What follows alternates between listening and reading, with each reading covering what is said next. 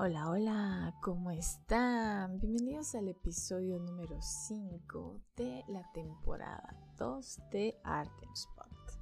Qué bonito, qué bonito que me digno aquí a estar con ustedes otra vez. Vamos a hablar hoy de uno de los episodios o formatos de los episodios de Art Spot que sinceramente disfruto más porque como que encapsulo todas sus dudas, todas sus las preguntas que me han hecho en, en estas semanas y está chévere porque es de todo. Bueno, no sé si a ustedes les entretenga igual, pero yo me divierto muchísimo haciéndolo. En teoría es hacerlo como cada mes, pero bueno, como esta cosa. me he tardado un montón en sacar los episodios últimamente, entonces bueno, ya va más desfasado. En fin, entonces hoy el episodio trata de todas las preguntas que me han hecho. Ya saben que hay de todo aquí, cosas personales, cosas de arquitectura, shalala. Ok, entonces, vamos a empezar. La primera pregunta dice, ¿qué se debería tomar en cuenta para hacer una cotización de proyectos? Uy, esto está interesante, sobre todo porque, bueno, yo no sé ustedes, pero mis cinco años de, vida estudiantil hace mil años, sinceramente nunca me dijeron cómo cotizar un proyecto. O sea, sí tuve un maestro que tuvo así como la decencia de darnos un parámetro, pero fue ya en el último semestre. Y eso porque el señor se dedicaba a costos y nos explicó como los porcentajes y bla, bla, bla. O sea, muy, muy chido, por cierto. Eh, ya olvidé su nombre, pero era muy bueno. El punto es que sí es complicado y luego no sabes cómo hacerlo. Muchas veces eh, aquí varía, o sea, sinceramente varía de pues ahora sí que de, persona en persona lo que yo tomo en cuenta no es lo mismo que toman en cuenta mis colegas ni nada. Es, yo creo que, no sé, en parte debe ser como que el mismo parámetro que uno se ha ido formando con el tiempo que te permite como que ir afinando mejor una cotización. Yo te voy a decir más o menos lo que yo tomo en cuenta, no quiere decir que sea lo mejor ni lo único que deberías tomar en cuenta, eso les digo, ya el tiempo les irá diciendo, con base en el criterio que ustedes quieren seguir. No sé, a lo mejor un porcentaje fijo, eh, no sé. Eh, personalmente tomo en cuenta es el, digamos, un costo aproximado de la construcción. O sea, ya, ya he hecho todo. Ahora, obviamente cuando estás cotizando, mm, está medio cañón sacar un presupuesto, un presupuesto exacto, ¿no? Porque, bueno, apenas lo vas a hacer. Y es por eso que es aproximado. Entonces, como una idea general. Eso también te lo va dando como el, eh, pues el tiempo que tú lleves, vaya familiarizado con los costos de las cosas, con el precio del metro cuadrado de construcción en la zona, shalala. O sea, si no tienes ni idea, pues solamente tienes que investigar. Bueno, en fin. Entonces, dependiendo del costo aproximado de la construcción, de lo que vaya a hacer, eh, pues se saca un porcentaje. Ahora, ese porcentaje, personalmente, sí, o sea, eso ya es cosa de gente, gustos personales que, quieren sacar como el 50%. Eh, no, pero es un porcentaje eh, proporcional a tu experiencia, a la calidad de trabajo que tú les vayas a entregar y sobre todo los alcances. O sea, no es lo mismo entregar un proyecto donde nada más quieren planos arquitectónicos, es muy raro, ¿verdad? Pero bueno, planos arquitectónicos, a donde que si ya quieren su recorrido 360 eh, y que los renders o a veces maqueta. Entonces, obviamente el contenido, lo que tú debes entregar, pues va a ir aumentando el porcentaje que tú vayas a, a, solicitar en algún proyecto. ¿Qué más? Yo reviso eso y pues también la zona en donde se va a construir, el número de espacios, el, el total de cosas, como les acabo de mencionar hace rato, de que quieren. Y ya pasado en eso, si tú trabajas, si tú te chutas todo, pues obviamente puedes optimizar eh, tu presupuesto, ¿no? O sea, disminuirlo. ¿Saben? Porque pues la mano de obra eres tú. Pero si tú estás subcontratando, pues obviamente tienes que considerar el, costo de los demás, ¿sí? Y, tienes que, si es gente con las que no has trabajado, pues tienes cotizarlo. Y si no, pues ya tienes una idea de más o menos eh, su trabajo, cuánto vale o cómo se paga. Y tienes que incluirlo ahí, porque si no, luego eso va a salir de tu bolsillo. Y bueno, más allá, eh, lo que quisiera comentar sobre esto es que eh, muchas, muchísimas veces seguro te van a pedir como 10.000 cotizaciones. Bueno, no 10.000, pero o sea, es muy común que la gente pida cotizaciones como, como quiere probar ese sabor de lado, o sea, ¿saben? Y no necesariamente comprometerse. Y eso es muy común. Sobre todo si te dedicas al área, vaya, de diseño arquitectónico, de proyectos, y la Entonces, no te desanimes si te piden 10.000 cotizaciones y ninguna sale, es, es parte de, o sea, sinceramente es parte de eventualmente alguien pues eh, va a estar satisfecho con lo que tú estás entregando, bueno, más bien con lo que tú les estás diciendo que vas a entregar y te va a dar la oportunidad. Así que bueno, lo único que quería decir como pequeño consejo de señora, de tía, es que no te desesperes. Bueno, vamos a la siguiente. Me eché como 10 minutos contestando una pregunta. No, bueno, esto va a ser de una hora. A ver, dice, el viaje eh, de alumnos que has tenido que más hayas disfrutado y a dónde fuiste. Bien, yo no sé, o sea, a mí sinceramente luego se me olvida. A veces siento como que hay algunas preguntas que ya las contesté en nosotros de, de preguntas y respuestas. Ustedes búsquenlo porque ya a mí el Jaime no me da y que que andar buscando. Pero bueno, si ya la contesté, pues perdón. Eh, pero dije que más he disfrutado son, sonar a mamá que ama a todos sus hijos, pero es que de verdad todos son, todos son distintos, todos son chidos, todos los disfruto igual. O sea, es que depende mucho del grupo y, y obviamente también depende del lugar, ¿no? Pero pues cada grupo es único y tienes como que ciertas dinámicas con, con el grupo. Por mucho que tú seas igual en todos los grupos, pues no siempre es el mismo carácter en los chicos. Y está interesante porque pues varía, sinceramente varía y todos los he disfrutado un montón. El 100% de los lugares que los he llevado han sido lugares o bien que ya he ido o que yo quiero ir.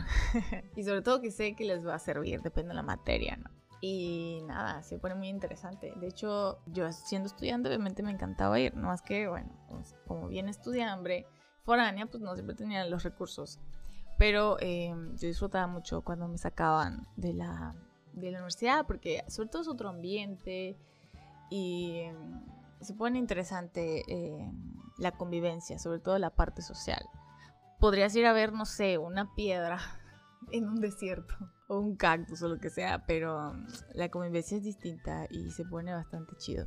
Y más allá de que se les pueda quedar como que algo en particular, eh, a mí lo que me gusta es que ellos también puedan precisamente convivir de esa forma con sus compañeros, porque ayuda mucho en, en la integración como tal de grupo y pues está padre. Y si quieres intentarlo como tal en un salón de clases es distinto porque ya como que cada quien tiene su grupito, cada quien se aísla o así, pero cuando son viajes o excursiones escolares, no sé, es otra vibra que como que les cambia un poquito el chip de interacción.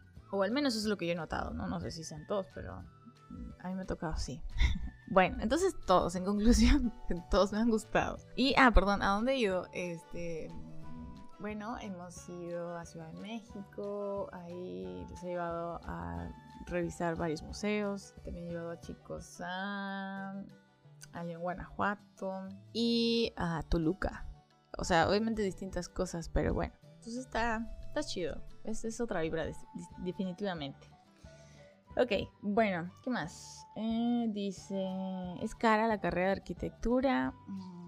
Esa es como una de las preguntas que sinceramente creo que más me han hecho. Bueno, obviamente siendo estudiante. Siempre me preguntaban, ¿es caro? Oye, no es muy caro. O no, es muy difícil. Bueno, es que depende de tu concepto de caro, ¿verdad? Mi concepto de caro puede, puede no ser el mismo de, no sé, de, de la gente famosa o, de otra persona, ¿no? O sea, a eso voy. Es, es subjetivo dependiendo de tus ingresos pero considerando el promedio de ingresos, no sé, mexicano, por así decirlo, predominante, este, pues sí puede ser un poco más demandante de recursos en comparación con otras carreras. ¿Y por qué? Porque, pues, o sea, sobre todo al principio, ya no ves que tienes como los instrumentos, pues realmente no es como que los vayas a comprar a cada rato. Bueno, si los pierdes, pues que pues sí. Pero en el sentido de que si cuidas tus cosas y shalala, es una pequeña inversión que es el inicio. ¿Y por qué? Porque necesitas todo. O sea, no es como que en la prepa te vayan a pedir, no sé, escuadras, arréglate. Puede ser, hay algunas que sí, pero pues si no lo tienes o no has sido unas eh, preparatorias de ese tipo, pues sí vas a tener que comprar varias cosas al inicio y que puede parecer así como, wow, estoy gastando una una millonada, pero es, es relativo. O sea, es, es al inicio, es una pequeña inversión y pues sí gastas si nunca has tenido nada, pero pues son cosas que con el tiempo las, o sea, en el transcurso de la carrera las puedes ir utilizando y, y ya. Eh, sí se siente al principio sí, y sobre todo cuando son maquetas. Pero muchas veces, bueno, eh, no sé si todas las universidades por donde yo he estado laborando o donde egresé, eh, pues son trabajos que haces como en, en, equipo y que pues los gastos se dividen. Y si bien pagas algo, pero no es como que tú te chutes como 10 mil pesos una maqueta. No, no, es tanto así. Y bueno, ahorita hay como tanta cosa que sinceramente puedes utilizar o reciclar o reutilizar. Entonces, pues, pretextos pues no hay como tal. Pero bueno, esa es mi percepción, ¿no? Seguro si le preguntas a alguien más, te va a decir, no, sí, está carísima, salió, vendí un riñón. Y pues no, bueno, no sé, no creo sea así tal cual. En fin, bueno, la siguiente. Dice, ¿cómo mantenerme motivado cuando ya egresé de la carrera de arquitectura? Bueno, motivado, o sea, que está muy amplia la pregunta. Bueno, voy a hablar en el sentido general, porque tampoco, tampoco le pregunté a esa persona bien a qué se refería. Yo siempre he pensado que la motivación es algo bastante efímero, o sea, es algo que tienes como por ciertos momentos de tu vida y, y ya, no, no es un, ¿cómo llamarlo? Como un sentimiento o algo que puedas mantener por mucho tiempo. Sí, son, son pequeños ratos, son pequeñas etapas de la vida, si tú quieres. Y si te basas en eso nada más, pues o sea, no va a funcionar. Es como, como el ejercicio también. No, siempre uno tiene motivación a estar haciendo ejercicio. De repente te toca la chispita que dices, no, sí, yo voy a poner las pilas, ya la la. Pero no siempre traes esa actitud. Y si basas tus esfuerzos eh, de lo que sea, para estudiar, para trabajar, para hacer ejercicio, solamente la motivación, pues te, quedas ahí. O sea, no avanzas.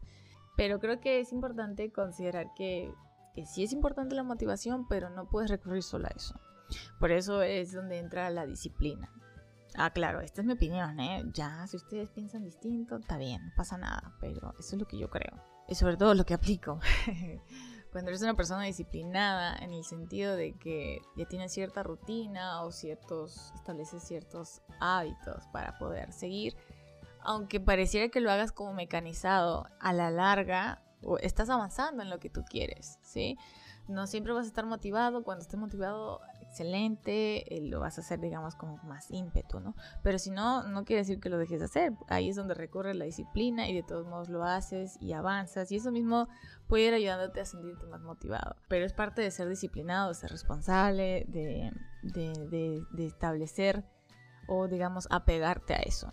Si quieres ser siempre eh, que la motivación sea tu, respuesta o recurrir a eso y solo cuando estés motivado a trabajar o solo cuando estés motivado a hacer ejercicio, está cabrón. Lo vas a hacer dos veces al año, tres veces al año. O sea, no funciona así. Necesitas recurrir a algo más y en este caso, eh, pues la disciplina ayuda mucho a que seas constante, a que te mantengas, así tengas flojera y a lo mejor ya una vez que empiezas, sobre todo al inicio es difícil porque pues uno pendejea demasiado cuando al empezar, ya una vez que estás en eso, ya solito como que el cuerpo o la mente o lo que sea que estés haciendo se concentra y shalala. Pero pues tú tienes que ayudar al, al pues sí, al, al cuerpo a, a, salir de ese estado de confort o como le quieran llamar y, e ir avanzando. ¿Qué más dice? Mi libro favorito de arquitectura. Bueno, ¿cuál es mi libro favorito de arquitectura? Este... Ay, pues no, creo que no tengo ninguno. O sea, sincera, es que lo que pasa es que estoy preciosa para dar respuestas, ¿verdad?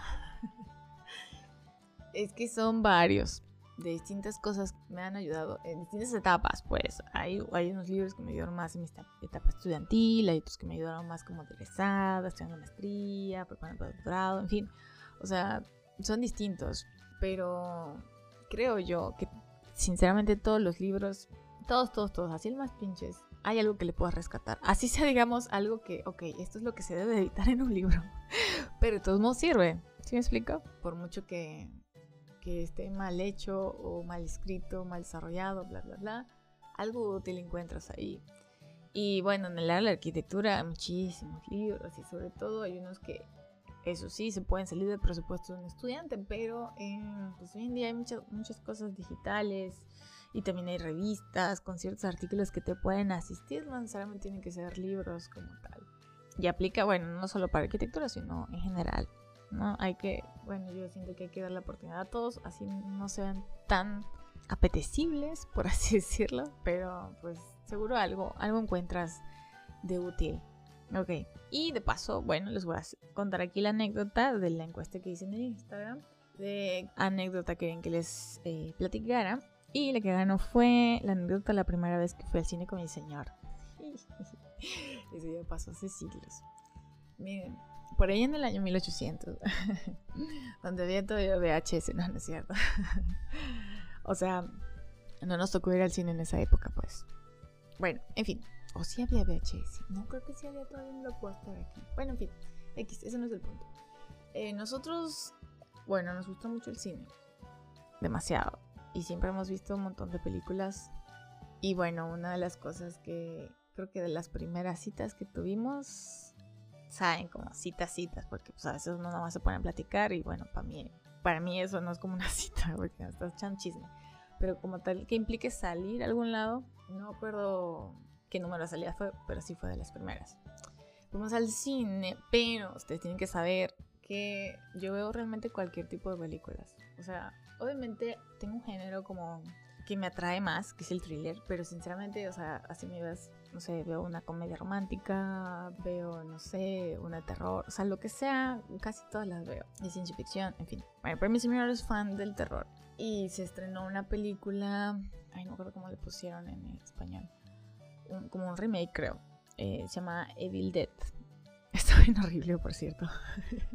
bueno, obviamente él sí le gustó. En fin, el punto es que se estrenaba y no tenía mucho que andábamos y bla, bla, bla. Y fue así de, ay, vamos a verlo. Ok, vamos, sale. Y yo sabía que era terror, pero sinceramente, eh, antes de él, sí vi el terror, pero no era como que algo tan recurrente. Definitivamente, una vez que empezamos a andar ya el terror, yo fue parte como del, de la colección de películas, porque pues bueno, a él le gusta y, pues ya después era como que bueno, vamos a verla.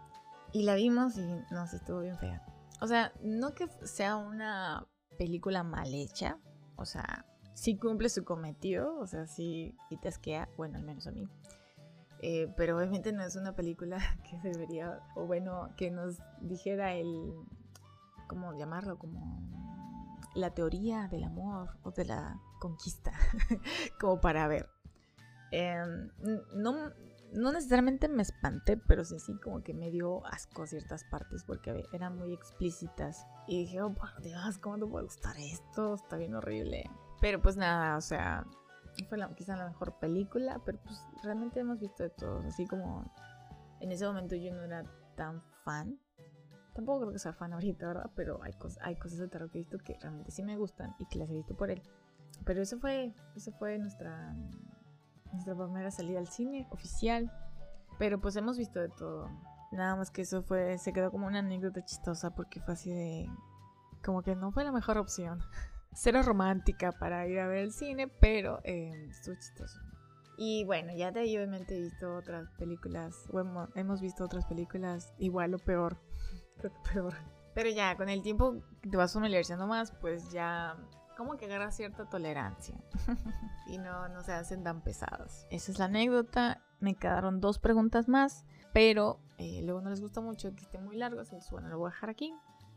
Y las otras dos preguntas ya se las incluiré en, la, en el siguiente de preguntas y respuestas. ¿Les parece? Y si no, lo siento mucho, así es como va a funcionar. si tienen alguna otra este, pregunta que me quieran hacer, ya saben, lo pueden escribir por este Instagram o si no me escriben al correo. Y nada, yo ahí los, los tomo en cuenta, los anoto y luego ya las voy contestando por aquí. Pásenla bonito, cuídense mucho y nos escuchamos en el siguiente episodio. Chao.